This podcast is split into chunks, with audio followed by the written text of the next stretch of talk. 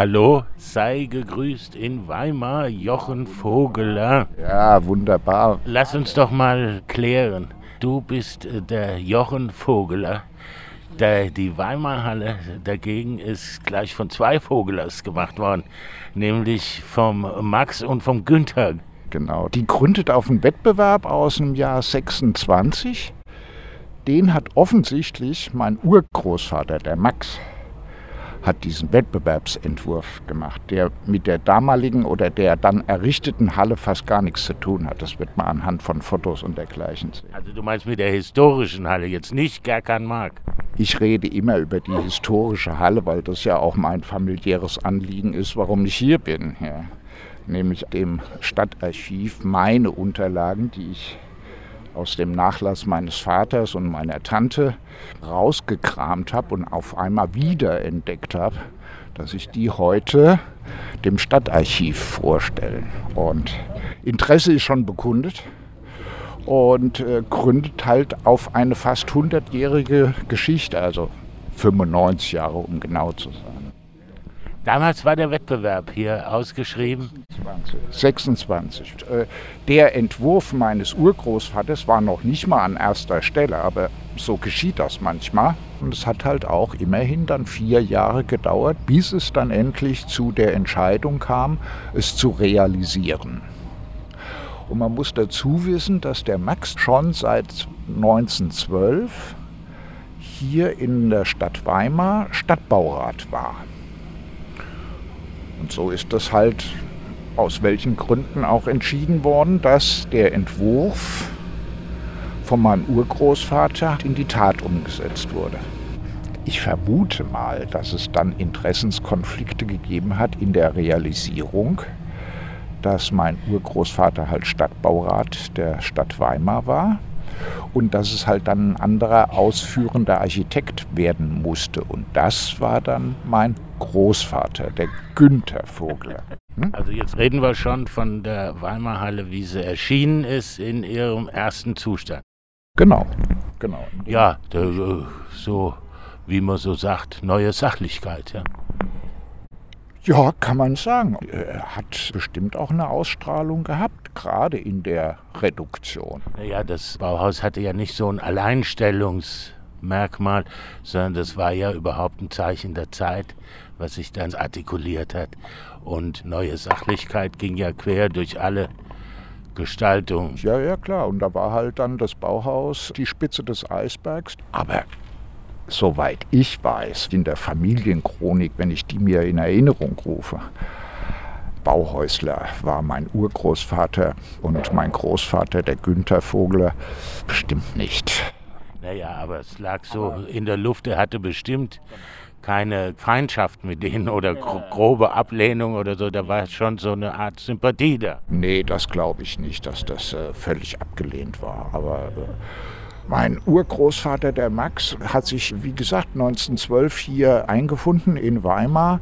Und das waren ja Vorkriegszeiten, vor dem Ersten Weltkrieg. Da hatte man einen ganz anderen Architekturstil, auslaufende Gründerzeit und so weiter hat man da gepflegt. Das sieht man im Übrigen auch an den anderen Bauten, die er hier in Weimar hinterlassen hat. Nochmal eingestreut, weil der Hörer weiß das ja nicht so. Du bist Frankfurter und bist nur selten mal zugange in Weimar. Ich bin Frankfurter geboren und lebe auch dort und es wird man auch an meinem untergründigen Slang äh, durchaus mitbekommen, dass ich Hesse bin. so mancher Frankfurter hatte ja schon so eine gewisse Affinität zu Weimar. Richtig. Da gab es einen Johann Wolfgang, gell? Richtig, Johann Wolfgang hat es uns vorgemacht, ja. Angeblich hat er seinen Frankfurter Slang auch nie richtig abgelegt. Kann ich nicht bezeugen. Ja, äh, dein äh, Urgroßvater Max als städtischer Planungsbeamter, Stadtbauer, als Stadtbaurat hatte einen Kollegen und der hieß August Lehrmann der hat einen Grünzug geplant. In dem sitzen wir hier gerade. Das ist dieser Grünbereich, der geht weit raus an den Stadtrand Weimars nach Westen. Und den zu besichtigen erklärt ein wenig die etwas konfliktreiche Lage der Weimarhalle. Warum die nämlich genau da liegt und in der Art ist gar nicht so leicht verständlich. Ich würde vorschlagen, wir gucken uns das mal an. Wir machen mal einen kleinen Rundgang und schauen das uns an. Da weißt du sicher mehr, als ich es weiß. Na, ich bin ja auch schon eine Weile vor Ort. Von Frankfurt aus sieht die Grünanlage ganz anders aus als hier. Ja, allerdings. Wenn man nach Weimar kommt. Und will die Weimarhalle besuchen, dann sollte man ja annehmen, das brauchst du mir nicht zu erklären, wo die ist, die finde ich irgendwie. Aber es ist nicht so. Die Weimarhalle teilt sich in der Stadt kaum mit. Das muss ausgeschildert sein, sonst findest du die nicht. Die unglaublich pompöse Anlage mit dieser langen Achse in die Landschaft hinein erleichtert keineswegs, die zu finden. Und obwohl so viel Platz ist, ist man ganz dicht an die vorhandene Bebauung, das ist äh, das Stadtmuseum, herangerückt. Das ist eine Sache, die bekämst du heute gar nicht mehr genehmigt nach den Abstandsregeln. Das ist also schwer zu verstehen, warum dein guter Urgroßvater Max sich auf sowas eingelassen hat. Ich weiß nicht, ob das originär von meinem Urgroßvater her so war. Es waren Bedingungen, muss man sich vor Augen führen, die in dem Wettbewerb 1926, im Übrigen das Geburtsjahr meines Vaters, ja, festgelegt waren. Und die ganzen Wettbewerbsentwürfe, die damals eingereicht wurden, auch zahlreiche, die mussten sich mit diesem Problem in irgendeiner Weise auseinandersetzen. Ganz komplex ist das ja mit dem Eingang. Sowohl hier von der Seite aus Richtung Gauforum kommend, wie auch von der Post her. Diese Tordurchfahrt, das war ja der repräsentative Vorbereich zu der damaligen Zeit, der eigentliche Eingang. Ne? Ja, und in der Achse zu dem Weimar Hallenpark hin hast du auch gar keinen Eingang. sondern nur eine Terrasse. Ich denke mal reine Repräsentation oder Einbeziehung der schon da vorhandenen Grünzone und das Einbeziehen dieser Grünzone mit der Längsseite der Weimarhalle. Ne? Im Übrigen glaube ich, du hast recht. Also dein Urgroßvater Max Vogeler war ja nur in Anführungszeichen Architekt und wahrscheinlich okay. hat er sich in vorhandene Bebauung fügen müssen die wahrscheinlich sogar von diesem August Lehrmann war, der diese Grünanlage so vorgesehen hat. Weiß ich jetzt nicht, kann ich nicht bestätigen. Und im Übrigen, als die Weimarer Halle hier errichtet wurde, dann realisiert wurde, 3032, war von dem Gauforum ja noch gar nichts zu spüren. Ja, das ist klar. Das, das war Wohnbebauung das wäre historisch unkorrekt, das deinen guten alten Urgroßvater da anzulassen. ja.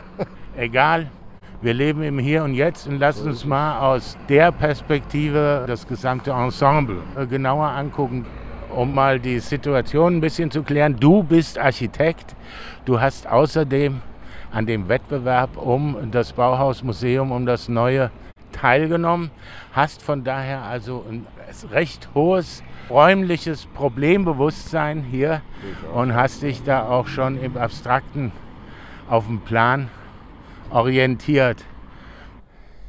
Wir stehen auf dem Platz vor dem neuen Bauhausmuseum mit Blick auf das ehemalige Gauforum und auf einen Eingang der Weimarhalle.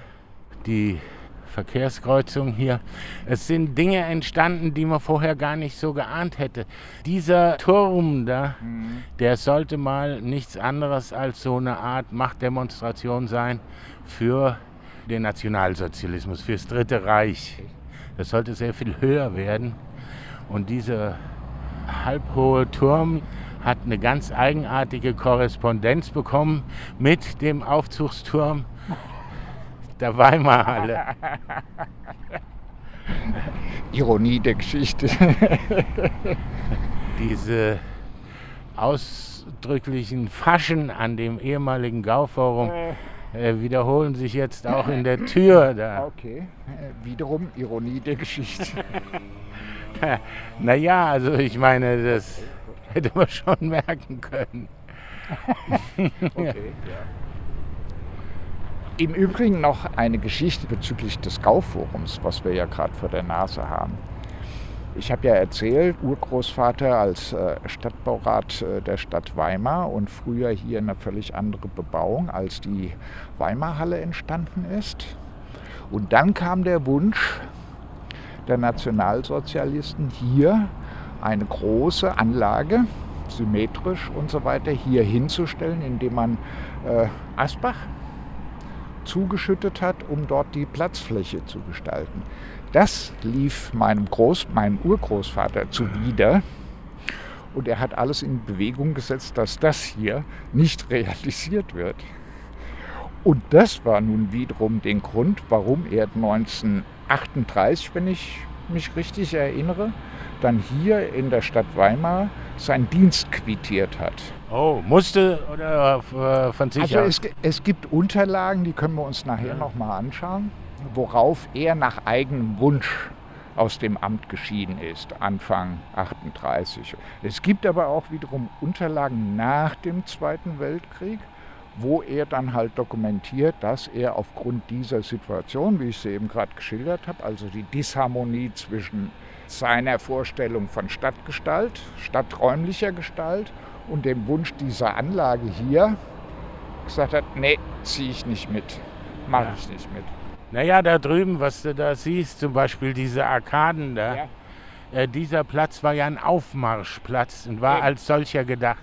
Eben, ja. Und das bleibt wirklich anzunehmen, dass dein guter alter Urgroßvater als aufrechter Gestalter und Architekt ja. gesagt hat, den Scheiß mache ich nicht mit so in etwa muss man das interpretieren. Also so verstehe ich das auch und war halt auch in der Familie so diskutiert worden. Ja. Wollen wir uns mal angucken, das ehemalige ja. Gaufer? Ja. Ist das jetzt nur interimsverkleidet oder ist das so von der Fassadenausbildung? Das ist sozusagen Mittel der Dekoration ausgeliehen für die Architektur, in dem Fall okay. Fassadengestaltung. Es ist äußerst billig ist aber bereits seit 15 Jahren dran. Ja, Provisorien sind dauerhaft. Das war einstmals die Halle des deutschen Volkes. Da drin sollten Steinsarkophage, patriotische Heroen aufgebahrt sein und diese sakrale Seite des Nationalsozialismus gefeiert werden in so religiöser Mystik.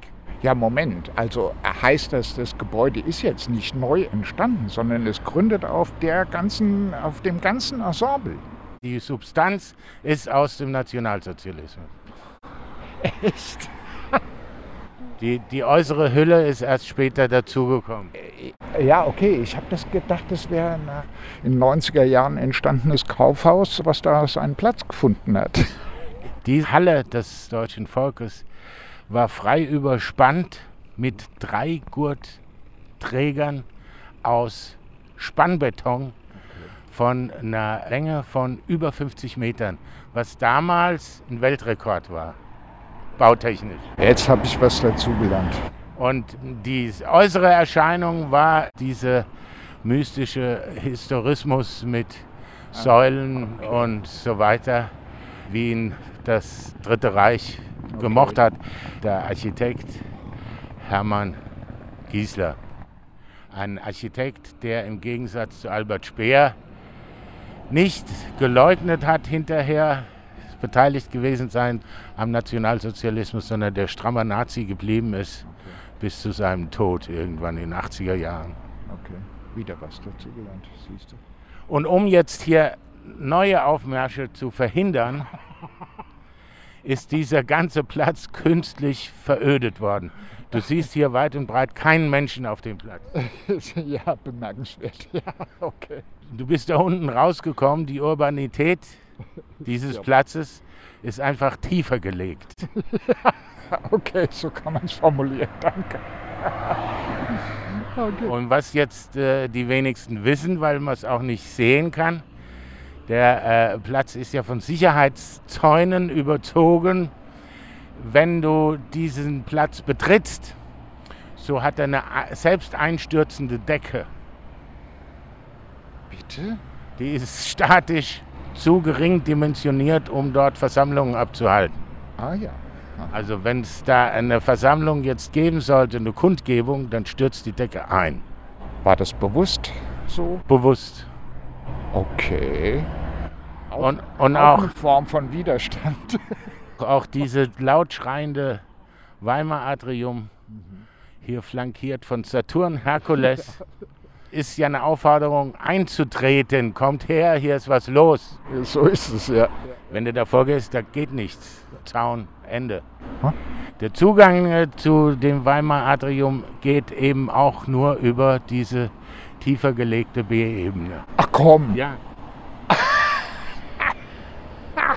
Oder du musst außen rumgehen. Das ist sozusagen eine antifaschistische Sicherheitsanlage. Ja. Okay. Als es um den Wettbewerb ging, 94 oder sowas in der Richtung, zur Sanierung der ehemaligen Weimarer Halle.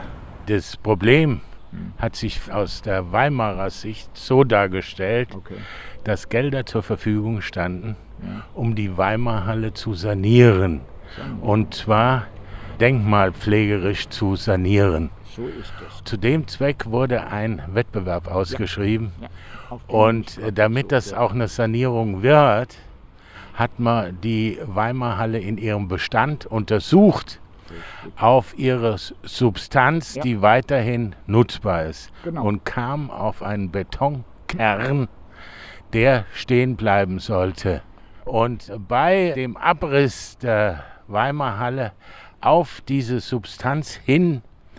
Da haben die Bauingenieure, die da beteiligt waren und die die Bauleitung hatten für diesen Abriss festgestellt, dass äh, der Beton, der da ausgeschrieben war für den Wettbewerb und nachdem sich auch die Wettbewerbsteilnehmer gerichtet hatten, dass der die Qualität von Mörtel hatte. Die konnten mit dem spitzen Bleistift konnten die da reinstechen. So in der Richtung ging das Ganze. Und das hatte zur Folge, dass die gesagt haben, angeordnet haben, damit können wir gar nichts anfangen, reißt auch das weg. Und dann war rums, war die ganze Weimarhalle weg. Und das Problem ist, heiße Luft kann man nicht sanieren. An der Stelle begann ein Neubau der Weimarhalle. Und Weimar stand unter einem ge äh, gewissen Zeitdruck. Wegen Kulturstadt, ja. Ja, und ich glaube auch entweder Geburtstag oder Todestag von Goethe oder irgendwas. Nee, Kulturstadtjahr 99. 99. Auf alle Fälle das Jahr 99. Ah ja, okay, gut. Kulturstadt Europa. Bis dahin musste halt natürlich eine neue Halle her. Gewonnen hatte den Wettbewerb eine Gruppe aufstrebender junger Talente in der Architektur aus Berlin. Die hatten quasi so am Küchentisch hatten die tolle Ideen gehabt und die Okay. wurden auch honoriert. Ja. Die hatten aber keine Erfahrung in der Ausführung. Und die haben gesagt, Leute, wenn ihr jetzt alles wegreißt und das wird neu gebaut, dann müssen wir doch nicht solche Purzelbäume schlagen, wie wir es in unserem Entwurf gemacht haben. Dann überarbeiten wir auch unseren Entwurf. Und daraufhin hat die Stadt gesagt, wenn ihr euren Entwurf überarbeitet, da beauftragen wir gleich ein großes Büro, die stellen es uns auch gleich hin. Gerkanmark Und da haben sie oder? Gerkan, Mark und Partner beauftragt. Ach, das zweitgrößte Büro damals in Deutschland oder jedenfalls ein Büro, was äh, das schon äh, zigmal nachgewiesen hat. Bahnhof in Berlin und so weiter, dass es solche Großprojekte beherrscht. Aus dem Ärmel schüttelt. Es ist nicht einzusehen, warum die, indem sie es neu gebaut haben, das Konzept deines ehrwürdigen Urgroßvaters aufgenommen haben. Es war nämlich kein Zwang mehr dazu da, weißt du, es war ja keine Sanierung. Die Konflikte, jetzt zum Beispiel diese enorme Enge zu der Zeile in der Karl-Liebknecht-Straße Mhm. zum Stadtmuseum, sowas hätte man korrigieren können. Vielleicht war da auch die Zeitnot der Geburtshelfer auf gleicher Stelle. Man hat also eine Idee saniert. Aber das können wir wirklich nachher den Dr. Riederer fragen. Der weiß das auch nicht. Aber wir nee, können es nee, ja mal probieren, oder? Ja, ja, okay. Herr Dr. Riederer, wenn ja. ich kleiner Koch. Ja. Äh, Herr Dr. Riederer, diese wenig Abstand, der zwischen der Weimarer Halle ist ja. und dem Bertuchhaus, wie lässt er sich erklären? Sie, Sie haben das gerade so angedeutet, da ja. hatte ich das Gefühl, Sie wissen das. Naja, man wollte offenbar den Park ein bisschen schonen. Mhm. Schwanseepark. Ähm, nicht so scharf äh, anschneiden. Ja, das war nichts weiter als Respekt vor den Grünen. Ja, also so stellt sich mir das dar. Also es wäre wünschenswert gewesen, dass man sie etwas mehr hineingerückt hätte, aber das ähm, ist nicht geschehen. Ist ja auch letztlich auch bei der neuen Marmerhalle mhm. nicht geschehen. Mhm. Und darunter leidet schon ein bisschen das heutige Bertuchhaus, weil der Grundwasserspiegel natürlich davon berührt ist. Wir sind vorhin dran äh, entlang gelaufen und das äh, Zweitreihe bauen thematisiert. Naja, es war ursprünglich ein anderer Standort. Ähm, ah ja, okay. Und zwar das sogenannte Grünbach, äh, Grün, Asbach-Grünzug. Also eine mhm. Achse für den Volkspark. Äh, man wollte einen Volkspark bauen, in, also dann in den 20er Jahren. Das ist die alte Volkspark-Idee.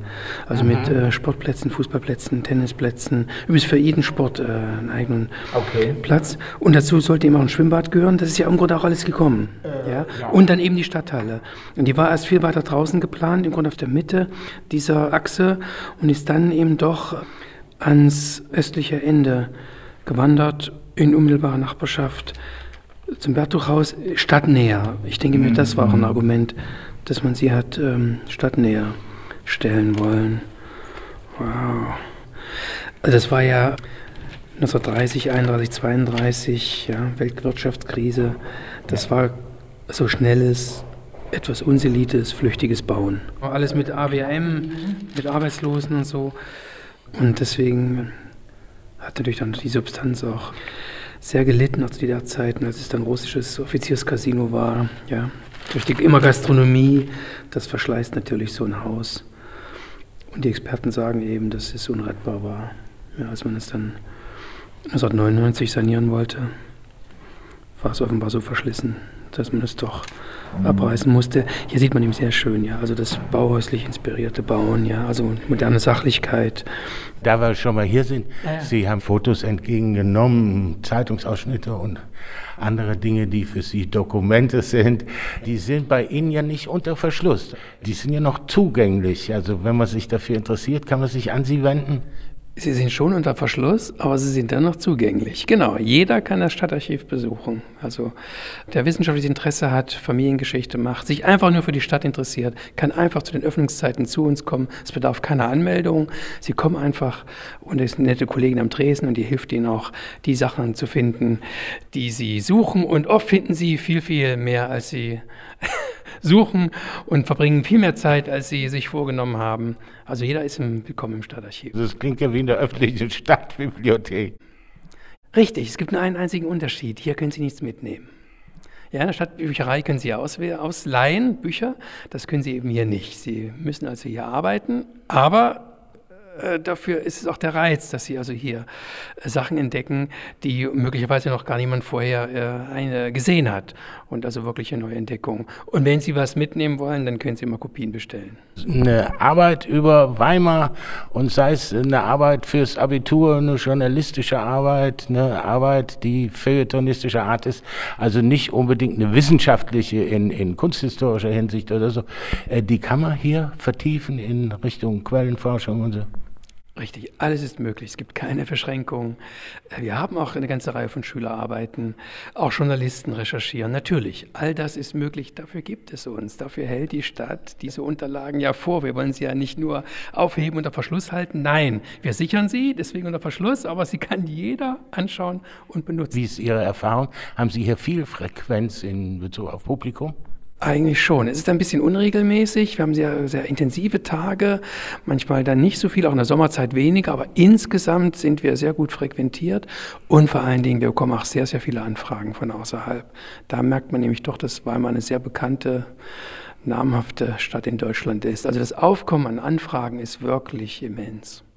Und auch die beantworte ich alle im Wesentlichen aus unseren Unterlagen.